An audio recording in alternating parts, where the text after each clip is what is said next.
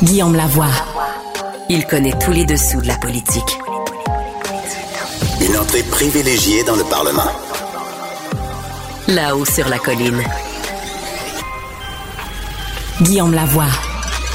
Un ministre en crise, est-ce que ça peut se promener au Québec et peut-être faire d'autres choses que juste gérer des crises sur le terrain? Et est-ce qu'il y a un avenir pour le Parti libéral du Québec? Quand? Comment? Là-haut sur la colline. Embarquez avec Guillaume Lavoie dans les coulisses de la démocratie. C'est le moment de notre rendez-vous avec Rémi Nadeau, qui est notre chroniqueur et chef de bureau parlementaire à Québec pour le Journal de Montréal et le Journal de Québec. Bonjour Rémi. Bonjour Guillaume.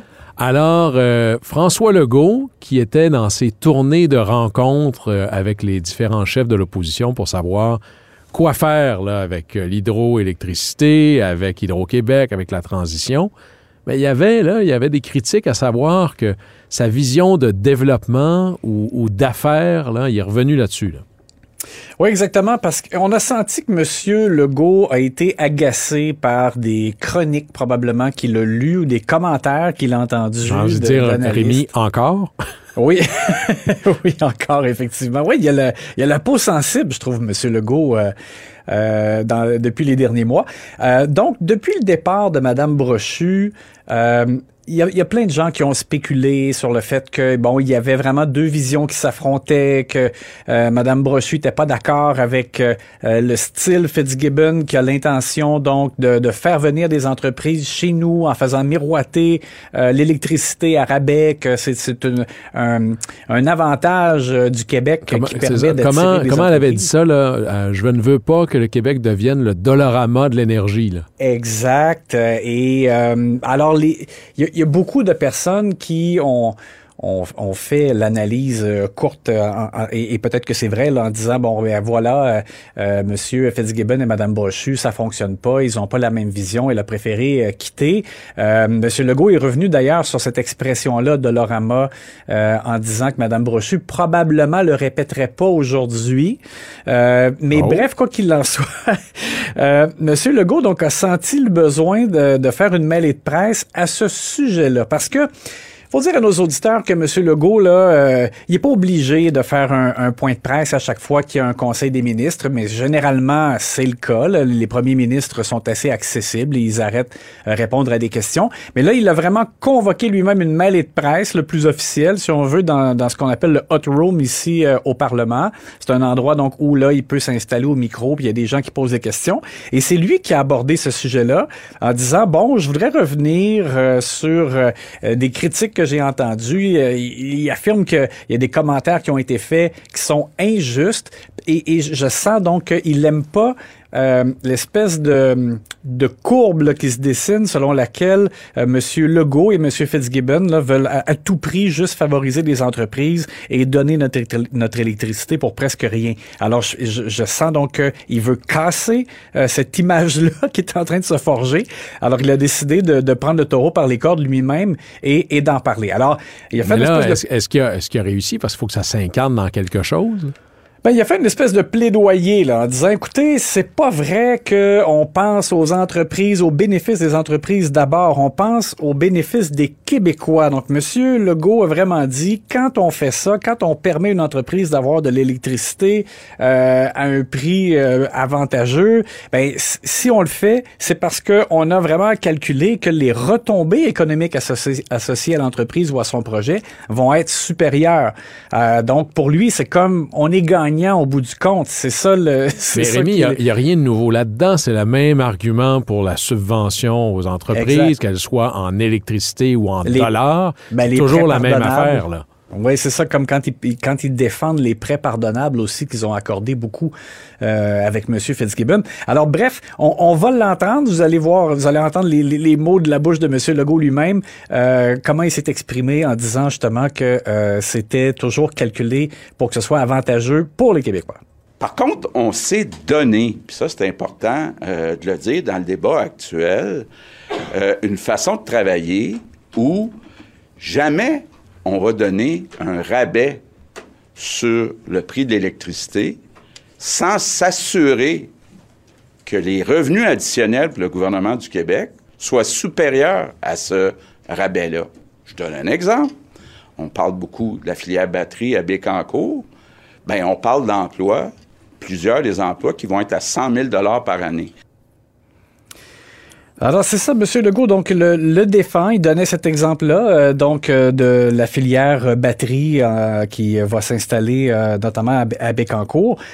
donc pour lui, la question c'est vraiment c'est de montrer aux Québécois que quand ça vaut la peine, on le fait et qu'on qu'on est tous gagnants au bout du compte. Là maintenant. Oui, mais là le, le diable est dans les détails dans cette affaire-là. Est-ce qu'ils vont publier la feuille de calcul et oui, ça peut créer, là je fais l'avocat du diable ici, oui, ça peut créer des, emplois, mais là, la, vraie analyse, c'est, disons, pour un bloc d'électricité X, est-ce qu'il rapporterait plus ailleurs ou autrement? Par exemple, en le vendant sur les marchés étrangers ou en le vendant à plein prix parce que les emplois vont se créer de toute façon?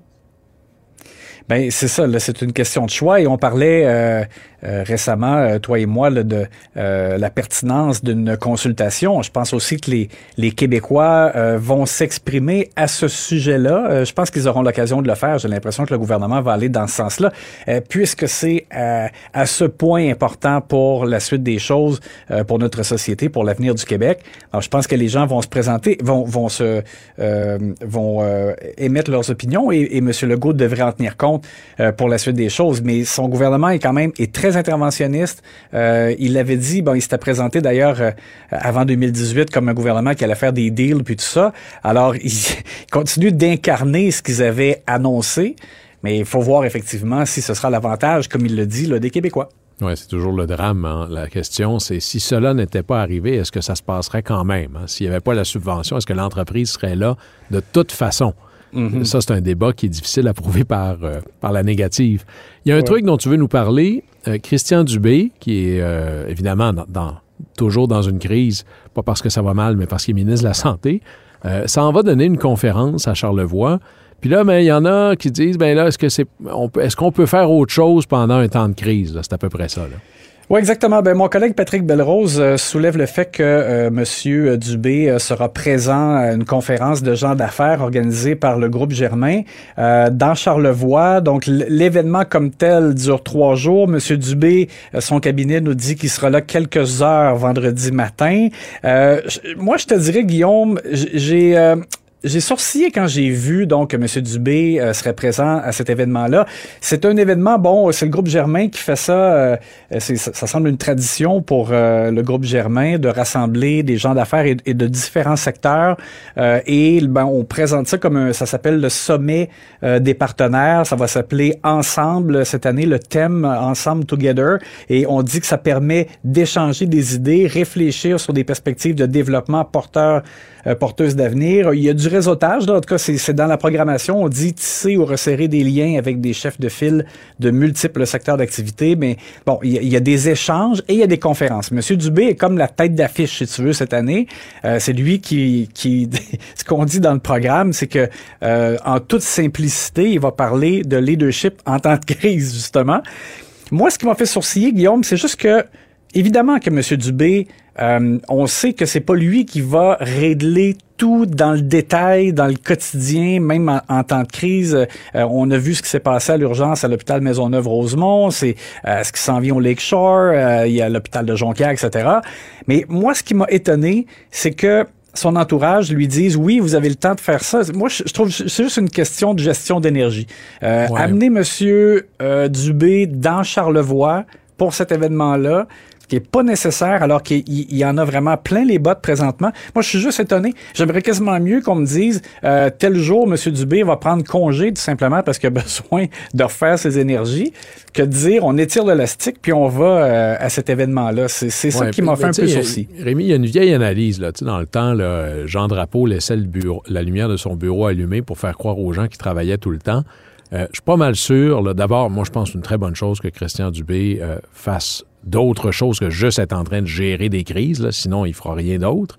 Mais moi, je, je suppose que il va pas là, juste prendre des vacances. Là. Il va travailler dans chaque minute du voyage dans lequel euh, il va être dans sa voiture, là, il va être au téléphone, il va travailler. Quand tu es ministre, ça te, le travail te suit, peu importe t'es où. oui. Là-dessus, ça, faut, faut pas s'imaginer que pas comme s'il partait une semaine en Floride là, pour euh, se mettre les deux pieds là, sur la plage. Il, il travaille probablement partout où il est, qu'il soit dans son bureau ou dans la voiture.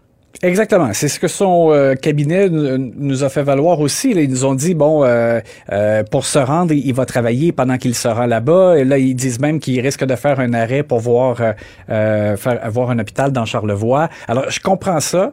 Euh, il, il pourra travailler. Mon point n'est pas du tout là, que je pense que M. Dubé va aller relaxer dans un spa. De toute façon, si c'était le cas, de toute façon, euh, je pense que, comme tu dis, à un moment donné, euh, un ministre qui travaille autant euh, pourrait avoir aussi besoin de repos. Mais c'est juste que j'ai été un peu étonné du fait que euh, qu'ils prennent la peine de se déplacer pour aller à cet événement-là, dans le contexte où il est extrêmement sollicité et euh, qui doit euh, vraiment trouver des là- solutions. Là-dessus, Euh, Rémi, il va sûrement y avoir d'autres urgences en crise sur le chemin. Là-dessus, tu peux traverser le Québec tout le temps sans problème. Rémi Nadeau, je rappelle, tu es chef du bureau parlementaire à Québec pour le Journal de Québec et de Montréal. Merci beaucoup. On s'en parle demain. À demain, à demain, Guillaume.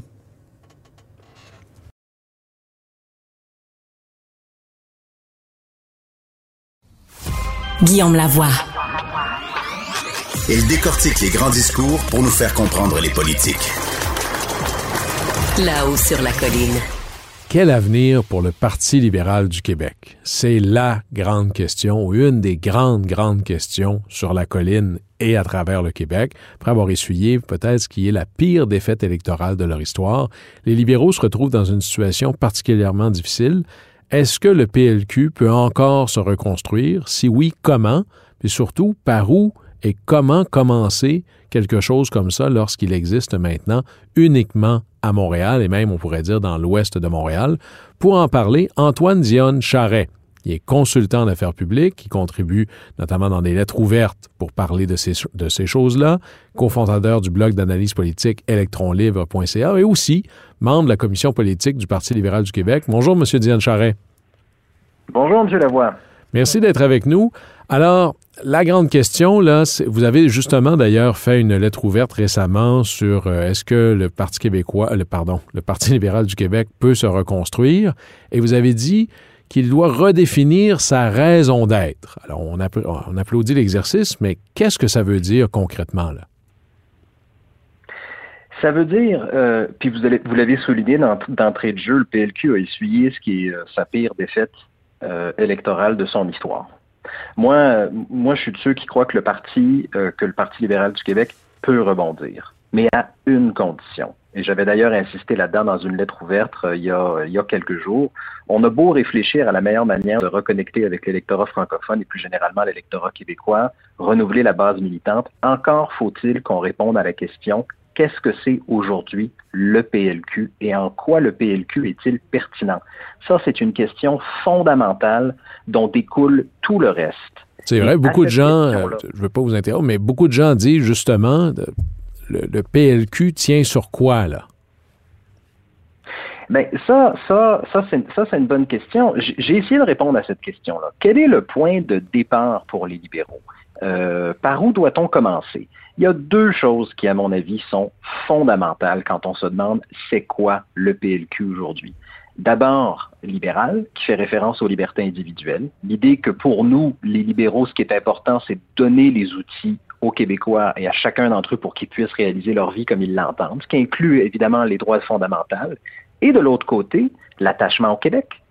Euh, parce qu'on souhaite gouverner le Québec, on souhaite que le Québec soit une société qui est économiquement plus prospère, socialement plus prospère. Donc, le point de départ, quand on se dit c'est quoi être libéral aujourd'hui, c'est la, promotion des libertés individuelles d'un côté, puis l'attachement au Québec de l'autre. Ouais. Ça, c'est le point de départ. Mais Antoine Dionne Charret, euh, faisons l'avocat du diable juste un peu, là. Euh, le Parti québécois, bien qu'il y ait Québec dans son nom, n'est pas plus québécois que les autres. Est-ce qu'il y a un parti politique au Québec qui n'est pas attaché aux libertés individuelles? Est-ce qu'il y a un parti politique au Québec qui n'est pas attaché au Québec? Ils le sont tous, là. Il faut que ça s'incarne dans quelque chose de concret et de différent des autres. Il est où le côté concret et différent? Où pourrait-il être pour le PLQ?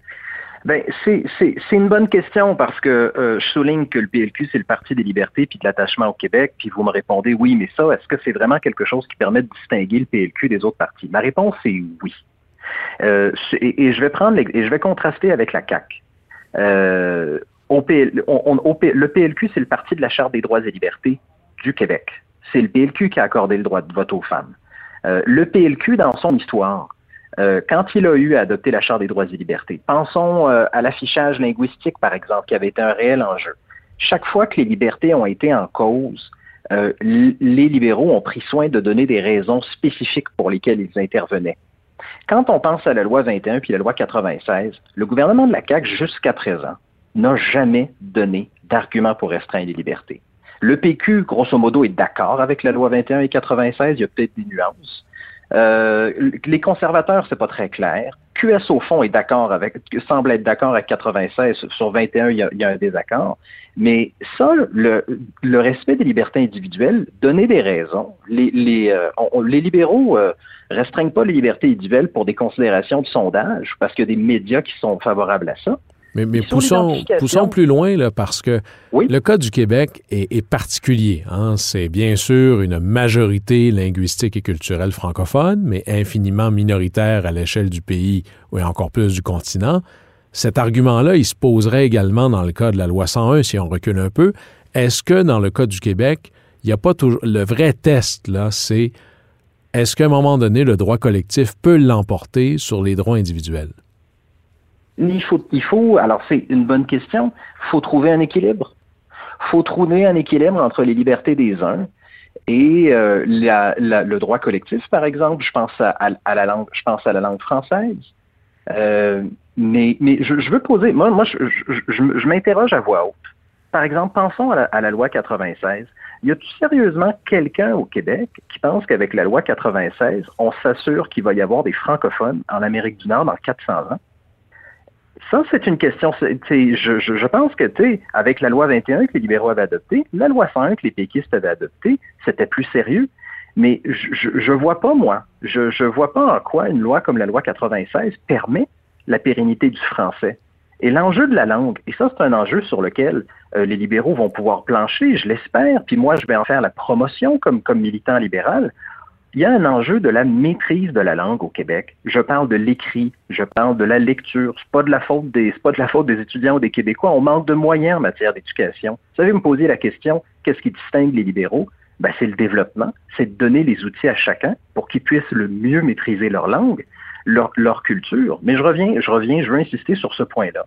Je peux, je, je crois pas qu'il y a quelqu'un qui pense sérieusement qu'avec la loi 96, on assure qu'il va y avoir des Québécois dans 400 ans. Non, on pourrait faire la euh, preuve à l'inverse. Quelqu'un pourrait se dire, s'il n'y avait pas ça, est-ce que ça serait pire? Puis là, je, je, n'ai fait que poser la question. Mais vous avez raison, ça c'est un débat qui a peut-être pas été fait, ou peut-être qui a été fait, qui a besoin d'être réouvert à l'intérieur du Parti libéral du Québec. Mais est-ce que, d'abord, pour être capable de se reconstruire, encore faut-il prendre acte que ça aille pas très bien? Je vais vous parler de mon coin de pays, euh, M. Diane Charret, à Jonquière, le Parti libéral du Québec qui a déjà fait élire une ministre dans ce comté-là, a fait le score anémique de 2,12% En vote absolu, c'est 600 votes. C'est des scores, de, même pas de. On est proche du, score du parti nul ou du parti rhinocéros. Est-ce qu'on est conscient au Parti libéral du Québec de l'immensité de la tâche? On n'a pas le choix que d'être conscient de l'immensité de la tâche, puis vous faites bien de donner l'exemple de votre coin de pays qui est le Saguenay-Lac-Saint-Jean. Euh, les libéraux doivent être lucides. S'ils prennent pas le temps de se redéfinir, de faire le travail interne de redéfinition et de dire clairement en quoi ils sont pertinents comme parti politique, ils peuvent disparaître. Et ils doivent pas, ils doivent pas se voiler la face. Je ferai, euh, je ferai un autre commentaire sur les élections parce que vous avez raison de souligner ces scores qui sont très préoccupants. Euh, je pense que pour beaucoup d'électeurs, il y a beaucoup d'électeurs à la dernière élection qui ne sont pas allés voter, mais qui surtout se sont dit, les libéraux sont pas sur la patinoire, sont pas sur la glace. Puis je ne sais pas pourquoi voter pour eux de toute façon. Et ça, c'est une question à laquelle on n'a pas réussi à répondre collectivement. Et ça, ça va être un enjeu qui est majeur majeur dans des régions. Puis, écoutez, on a déjà eu euh, des ministres, des députés du Saguenay-Lac-Saint-Jean. C'est possible dans votre coin de pays, comme vous dites, de les convaincre de voter de nouveau pour nous. Mais encore faut-il qu'on leur donne des raisons et qu'on dise clairement qui on est, ce en quoi on croit et notre offre politique. Qu'est-ce qu'on leur offre concrètement? Ça, c'est un travail qu'on doit faire dans les prochaines années. Comment ça peut s'incarner? Parce que moi, j'ai l'impression, on dit souvent en anglais, good for all time zones. Il faut un parti politique capable de répondre ou d'être compétitif dans tous les codes régionaux, tant dans le 418 que le 514, que le 819, que le 450. Beaucoup de, gens au Québec, il y a peut-être une, ligne de fond, c'est cette idée de profondément. Vous avez parlé de l'attachement au Québec, donc la défense des intérêts du Québec, la volonté que le Québec réussisse et ce n'est pas nécessairement un enjeu constitutionnel euh, au sens binaire oui-non référendum. Mais là, il y a peut-être une fourchette, là. il y a peut-être un endroit dans, le chemin où ça se sépare, puis c'est binaire. Est-ce que le Parti libéral du Québec prend des allures d'une succursale du Parti libéral du Canada ou peut revenir plus quelque chose qui est l'héritier d'un Georges-Émile Lapalme, c'est-à-dire un nationalisme assumé? C'est une bonne question le, Parti libéral du Québec euh, est un parti distinct du Parti libéral du Canada, de même qu'il l'est du Parti libéral de l'Ontario et des partis libéraux dans les autres provinces. C'est pas une succursale. Depuis, vous avez, vous avez raison de souligner Georges-Émile Laparme, pas simplement parce que ça a été quelqu'un qui a grandement contribué à rénover le PLQ, euh, je pense au ministère de la Culture, mais quelqu'un qui avait participé justement à séparer PLC et PLQ. Une chose est sûre, euh, les réalités sont pas les mêmes, l'histoire du PLQ est pas la même, les valeurs au PLQ sont pas tout à fait les mêmes. On accueille tout le monde au fédéral, sauf évidemment les, sauf évidemment les bloquistes qui sont souverainistes, puis c'est normal. Euh, on doit être le plus accueillant possible. Mais moi, je suis de ceux qui pensent qu'il ne faut pas confondre les deux. Il n'y a pas d'avenir à, y a pas d'avenir à se fondre dans un PLC pour, pour le PLQ. Ça, ça doit être clairement, ça, ça doit être clairement dit. Puis je reviens sur l'attachement euh, au Québec. Le PLQ a vocation à gouverner le Québec, puis à faire croître la prospérité du Québec, autant économiquement que culturellement, que linguistiquement. Et, donc, on peut pas. Euh, il faut qu'on, euh, on, ne pourrait pas se transformer dans un autre, dans un autre parti. Ça, ça, ça doit être, je pense, très clair. Est-ce que des thèses, parce que toutes sortes de thèses circulent, euh, d'une, fusion avec, avec Québec solidaire, ça peut être envisageable? Ça, c'est le rêve de certains chroniqueurs. J'ai de la difficulté. Euh, c'est pas le mien, là. Je, ne fais que poser la question. Je le sais. Non, non, mais j'entends ça. Ça, c'est la petite. Écoutez, je peux pas m'empêcher de vous dire, c'est la petite musique caquiste que certaines, certains se plaignent à dire. Au fond, QS et euh, PLQ, c'est la même chose. Quand je pense euh, à la grève étudiante, quand je pense aux propositions que Gabriel Nadeau-Dubois a fait à la dernière élection, je pense au niveau de taxation, je pense à des mesures qui sont irréalistes sur le plan économique. Moi, je ferais plus confiance en économie au PLQ qu'à QS. Puis d'ailleurs, je vois des différences assez notables. Et, je, je, ça, je pense que c'est prendre ses rêves pour, euh, pour, pour des réalités. Euh, on est euh, à mille lieues idéologiquement. Je vous parlais de, QS. OK, je vous parlais de QS. Parlons du Parti québécois. Une autre théorie d'analyse qui circule, c'est que vos destins sont liés, le Parti libéral du Québec et le Parti québécois parce que, euh, bref, ce que fait souvent le fonds de commerce du Parti libéral du Québec, c'est d'être le, lieu, euh, le lieu premier des fédéralistes, qui était l'option non souverainiste essentiellement, puis l'inverse pour le Parti québécois. À partir du moment où cette question-là n'est pas au centre, tant le PQ que le PLQ en paient le prix. Est-ce qu'il y a un avenir pour le Parti libéral du Québec en dehors du clivage fédéraliste-souverainiste? La réponse courte, c'est oui. La, réponse plus longue, et, vous posez la bonne question, c'est est-ce que le PLQ euh, peut exister en dehors du clivage? Oui, non. Depuis, un peu plus de 60 ans, la principale question en politique québécoise, c'était est-ce qu'on est du côté du oui ou du côté du non? Si on est du côté du oui, on vote Parti québécois. Si on est du côté du non, on vote pour le Parti libéral du Québec. Je ferai une différence. Euh, le PLQ est le plus vieux parti de l'histoire du Québec. C'est un parti qui a environ 155 ans d'histoire. Euh, il a existé bien avant que le, la question le clivage fédéraliste ou souverainiste soit la principale question. Moi, je pense qu'il y a un socle idéologique au PLQ. Il y a une histoire, il y a des valeurs qui lui permettent de se redéfinir dans un, dans un environnement politique où la question oui-non, la question fédéraliste souverainiste est plus forcément la question qui est centrale en politique québécoise. Donc, je, je pense qu'il faut prendre la pleine mesure parce que la politique a changé. Les demandes les aspirations des Québécois politiquement ont changé. Il faut que le PLQ en prenne acte. Mais est-ce que le PLQ a les ressources pour le faire? Ça, j'en suis convaincu. Ben, parlons du, comment et du quand. Euh, là, il, y a un chef intérimaire, il y aura une chefferie, puis là, on tombe dans une soupe que les péquistes connaissent bien, c'est-à-dire est-ce qu'on repense le parti ou le programme avant ou c'est le chef en premier? Quelle est, selon vous, là, puis ça va être notre dernière question, c'est quoi l'étape 1 du défi qui est devant vous? Il y a deux étapes, je pense, que pour le PLQ, puis je pense qu'il faut euh, le plus rapidement possible que le PLQ s'organise euh, face à un exercice de fond de redéfinition. Quand je disais au tout début, je pense que le PLQ peut rebondir, mais c'est à une condition. Il faut que le travail de redéfinition du PLQ, on réponde à la question pourquoi on existe, pourquoi voter pour nous, qu'est-ce qu'on offre de concret aux Québécois? Cet exercice-là, il doit se faire maintenant. Ensuite, il va y avoir une course au leadership. Il va y avoir des candidats, il va y avoir des idées qui vont être proposées, une vision pour le PLQ. Et j'espère une chose, qu'il y ait plusieurs candidats, qu'il y ait plusieurs visions, qu'il y ait des débats, qu'il y ait des affrontements d'idées, et que dans ce contexte-là, le meilleur gagne.